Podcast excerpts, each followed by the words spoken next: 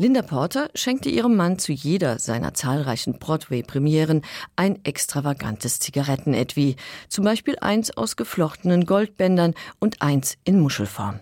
Cole Porter revanchierte sich unter anderem mit einem diamantenbesetzten Etui aus Platin. Verdura, Cartier und Fabergé kreierten Anfang des 20. Jahrhunderts wertvolle und aufsehenerregende Zigarettenetuis für die High Society aber auch die alltäglicheren Modelle aus Silber oder Blech, in denen die Normalbürger ihre Zigaretten aufbewahrten, waren mit kunstvollen Motiven und Mustern dekoriert. Zigarettenetuis waren Vorzeigeobjekte. Mit dem Etui und der Zigarettenspitze wurde die Zigarette, die den modernen Lifestyle verkörperte, in Szene gesetzt.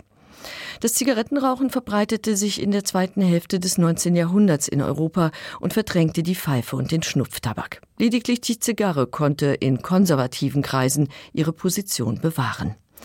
1852 wurde in St. Petersburg die erste Zigarettenfabrik gegründet. Die Zigaretten wurden damals von Hand aus den Tabakresten gerollt, die in den Zigarrenfabriken abfielen. Professionelle Zigarettenroller schafften bis zu 1500 Zigaretten am Tag. Doch bereits 1880 wurde in den USA eine Maschine erfunden, die täglich 120.000 Zigaretten produzierte. Für den Verkauf wurden die Zigaretten anfangs lediglich in Papier eingeschlagen. Damit sie nicht brachen, stabilisierte ein Stück Karton die dünne Verpackung. Auf diesen Kartonkärtchen machten die Hersteller Reklame für ihre Marke. Ab 1875 ging man dazu über, Bilder zum Beispiel von prominenten Sportlern und Schauspielerinnen, auf die Zigarettenkarten zu drucken, schließlich sogar ganze Serien von Sammelbildern mit dem Ziel, die Raucher an eine Marke zu binden. Mit den ersten Zigarettenschachteln rückte die Reklame auf die Außenseite der Verpackung. Die kleinen Schuberschachteln waren aus dünnem Karton und beinhalteten gewöhnlich zehn Zigaretten.